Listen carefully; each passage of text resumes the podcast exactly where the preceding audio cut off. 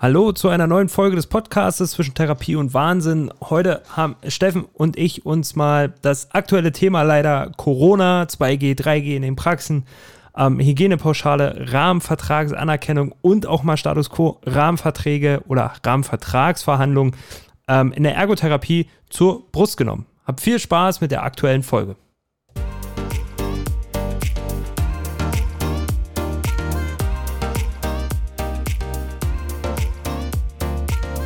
Herzlich willkommen zu einer neuen Folge des Podcasts zwischen Therapie und Wahnsinn. Mein Name ist Patrick Krüger und wieder mal an meiner Seite Steffen Kreisig. Moin Steffen. Moin Patrick. Na, wie schaut's aus? Ja, bedeckt und bei dir? Läuft bei mir. Super. Ähm, Steffen, die letzten zwei Wochen, oh Mann, ey, ähm, man muss ehrlich sagen, ne, ein bisschen nervig und, und anstrengend mittlerweile, aber es ist echt viel passiert. Ähm, wir wollen heute mal so ein bisschen darüber reden, was hat sich ähm, für uns im Therapiebereich, gerade im Abrechnungsbereich Hygienepauschale beispielsweise mal ein bisschen drüber reden, 2, 3G in den Praxen und auch den Rahmenvertrag haben wir heute so ein bisschen ähm, auf der Agenda. Genau, das sind alles mal so Themen, die wir so ein bisschen anschneiden wollen. Ähm, die neuen Preise dann ab 1.12. tatsächlich, da müssen wir ja auch wieder gucken für die Physiotherapeuten. Was ist da eigentlich los? Da gehen wir auch noch mal so ein bisschen ähm, drauf ein. Rahmenvertrag, nicht nur die Physio, sondern auch mal Rahmenvertrag in der Ergotherapie, weil das ist ja tatsächlich noch der einzigste, der 2021 noch nicht in Kraft getreten ist, weil man da wahrscheinlich noch nicht so richtig weitergekommen ist. Ähm, das schauen wir uns dann auch nochmal an. Aber du sagst gerade, wir haben eine schwierige Zeit, schwierige Situation und ich glaube, da sind wir schon wieder bei den richtigen zwei Punkten und äh, da haben wir den Einstieg super hinbekommen. und zwar 2G und 3G-Regel. Ähm, Patrick, selbst du und ich, wir bekommen ja auch immer die Anfragen, wie sieht es da jetzt aus in den einzelnen Bundesländern, in den einzelnen Regionen, was müssen denn da eigentlich die Praxen beachten? Also, ähm, um das mal vorwegzunehmen, ähm, ich glaube, wir beide sind nicht der richtige oder die richtigen Ansprechpartner dafür, weil es einfach ähm, zu aufwendig wäre, für jedes Bundesland, für jede Regelung ähm, die richtige Antwort parat zu haben. Und da muss man tatsächlich mal ähm, auch an unseren Podcast-Gast, der schon zweimal da war, Christian Thieme und auch sein, sein Partner, der Rechtsanwalt Benjamin Alt, ähm, tatsächlich mal Chapeau sagen und ähm, den Verband für physikalische Therapie loben. Ähm, die machen eine hervorragende Arbeit dahingehend in meiner Welt. Ähm, die versuchen fast täglich, wenn sich irgendwas verändert, anpasst, Tabellen rauszubringen, für Mitglieder, Nichtmitglieder zur Verfügung zu stellen, also wirklich für alle Betroffenen, ähm, stellen YouTube-Videos hoch, machen Facebook-Live-Sachen. Das ist schon enormer Informationsfluss in so einer sehr undurchsichtigen und schwierigen Zeit. Und ich habe die letzten Tage das so ein bisschen beobachtet, was da auch teilweise für Kommentare drunter geschrieben wurden in den sozialen Netzwerken und finde es ein bisschen schade und will eigentlich mal so ein bisschen daran appellieren, dass das natürlich für alle eine unfassbar schwere Zeit ist. Wir alle müde sind, genervt, graue Wetter, ähm, Corona an sich. Aber wir dürfen mal nicht vergessen, die versuchen da wirklich das Bestmöglichste für jeden rauszuholen, dass sich nicht jeder seine Landesschutzverordnung oder wie auch immer das da heißt, ähm, ins Detail durchzulesen. Und wenn die das hochladen und im, eine Stunde später verändert sich irgendeine Hospitationsrate oder was auch immer, wie die heißt, ist ja völlig egal, irgendein Inzidenzwert, ähm, wo es dann nicht mehr 2G, sondern 2G plus ist, dann, dann könnt ihr die doch nicht dafür verantwortlich machen. Also meine Bitte ist dafür, ein bisschen mehr Dankbarkeit und ein bisschen weniger ähm, Kritik in solchen Situationen den Leuten gegenüberzulegen und dann wird das, glaube ich, für uns alle ein bisschen angenehmer. Ich finde es nicht fair, wenn man da immer nur stänkert, sondern irgendwann muss man eben halt auch mal akzeptieren, hey, die versuchen das Bestmöglichste zu tun und mein Gott, wir leben gerade in einer, in einer, in einer scheiß Situation, Entschuldigung, wenn ich so sage, aber wir wissen alle nicht, was morgen passiert. Und die versuchen das Bestmöglichste, dass wir in der Praxis ähm, ja, aufgeklärt ähm, arbeiten, ohne dass uns irgendjemand am Ende an die Schuhe pinkeln kann. War jetzt aber sehr emotional. Ja, ich wollte gerade sagen, das Wort zum Sonntag, aber ist es ja nicht. Aber es ist halt so, mich, mich, mich ärgert das. Ich bin ja davon gar nicht betroffen, ne? aber ich finde es halt schade, weil die wirklich viel Zeit und Energie da reinstecken. Und jetzt könnte man sagen, ja, das ist ihre Aufgabe. Weiß ich nicht. Sie machen es eben halt und dann liest man immer nur darunter, ja, kann ja nicht sein und bla. Und ich raff's irgendwie nicht mehr. Diese, dieses, ach, weiß ich nicht, müssen wir mal auch ein bisschen zurückstecken. Und also der Christian hat ja nun mal ein paar ähm, auch emotionale Posts auf seiner Seite bei Facebook ähm, geschrieben, die ich verstehen kann, weil die erklären das und am Ende kriegen sie immer noch 500 Fragen. Was ich auch verstehe, weil jeder verunsichert ist, aber versteht die Leute auch ein bisschen. Und damit bin ich fertig. Okay, also so, zu, so viel zum Thema 2 und 3G. Ähm, aber ich gebe dir da schon recht. Also es wird schon gut vorbereitet und wenn sich das halt nun mal irgendwie stündlich ändert, dann, dann kann man das leider nicht so aktuell machen, wie es vielleicht der ein oder andere dann gerne hätte. Das ist leider so. Ähm, nichtsdestotrotz ist ja der Influ Informationsfluss da wenn jemand sagt, damit kann ich nichts anfangen, es gibt ja trotzdem noch die ganzen Standardwerke, die man dann findet auf den einschlägigen Internetseiten der Bundesregierung, der Landesregierungen des jeweiligen Bundeslandes, wo man sich diese ganzen Corona-Verordnungen im Gesetzestext einmal durchlesen kann. Korrekt. Und, ähm, du hast es schon mal gemacht, ich habe es schon mal gemacht. Und wer das einmal gemacht hat, weiß wirklich Bescheid, ähm, dass das nicht ganz so einfach ist, das alles immer auseinander zu klamüsern, weil da gibt es einen Paragraph X und dann wird der nochmal vom Paragraph Y dann irgendwie abgelöst. Der ist jetzt nicht ganz so schön. Ja, genau. Aber so viel dazu. Ähm, einhergehend ist ja seit dem 25.11. die pandemische nationale Notlage aufgehoben worden. Das heißt, keine Hygienepauschale mehr in allen Bereichen. Oder? Also die ist ja tatsächlich, äh, war die ja gekoppelt an der pandemischen Lage. Die Richtig. Hygienepauschale. Mhm. Nun kommst du ins Spiel. Ja, also, und zwar hat man, war das ja immer so ein bisschen so ein Hin und Her.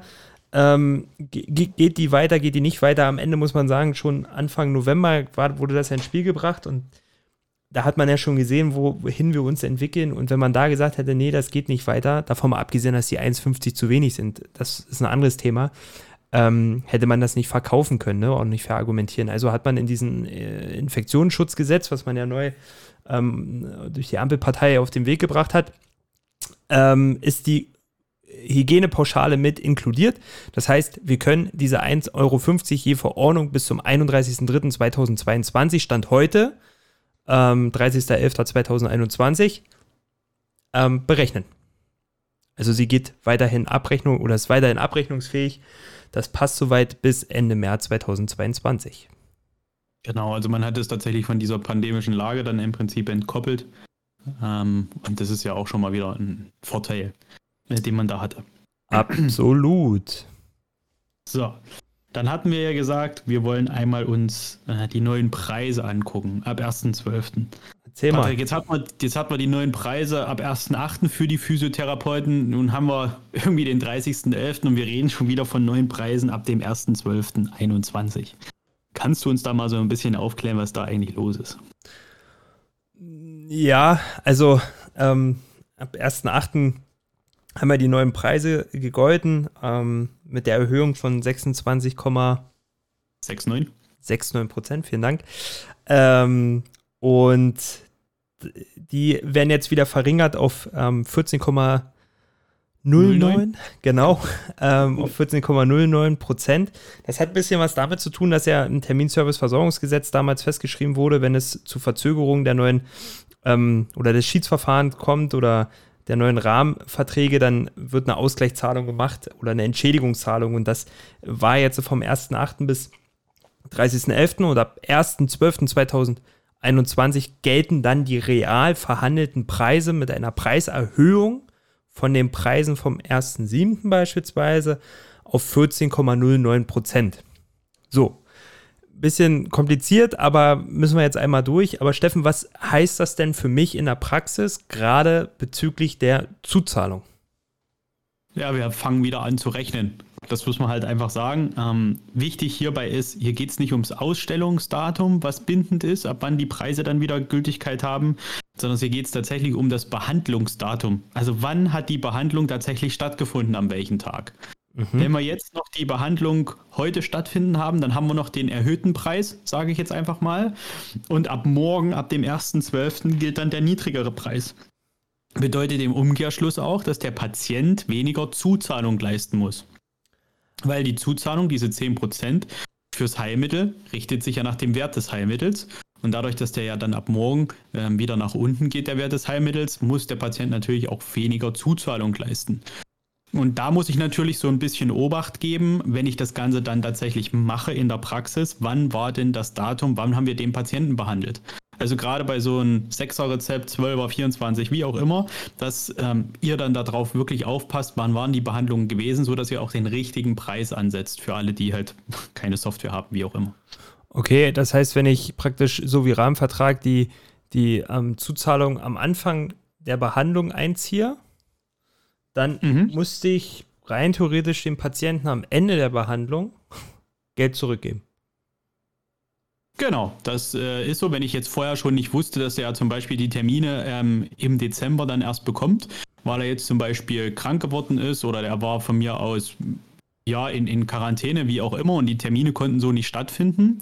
Und es finden dann mehr im Dezember statt, dann muss ich natürlich auch sagen, okay, ähm, er hat mir zu viel Geld bezahlt und ich muss es dann natürlich auch wieder ähm, nach unten korrigieren, den ganzen Preis, und muss den Rest, der zu viel bezahlt wurde, dem Patienten wieder ausbezahlen.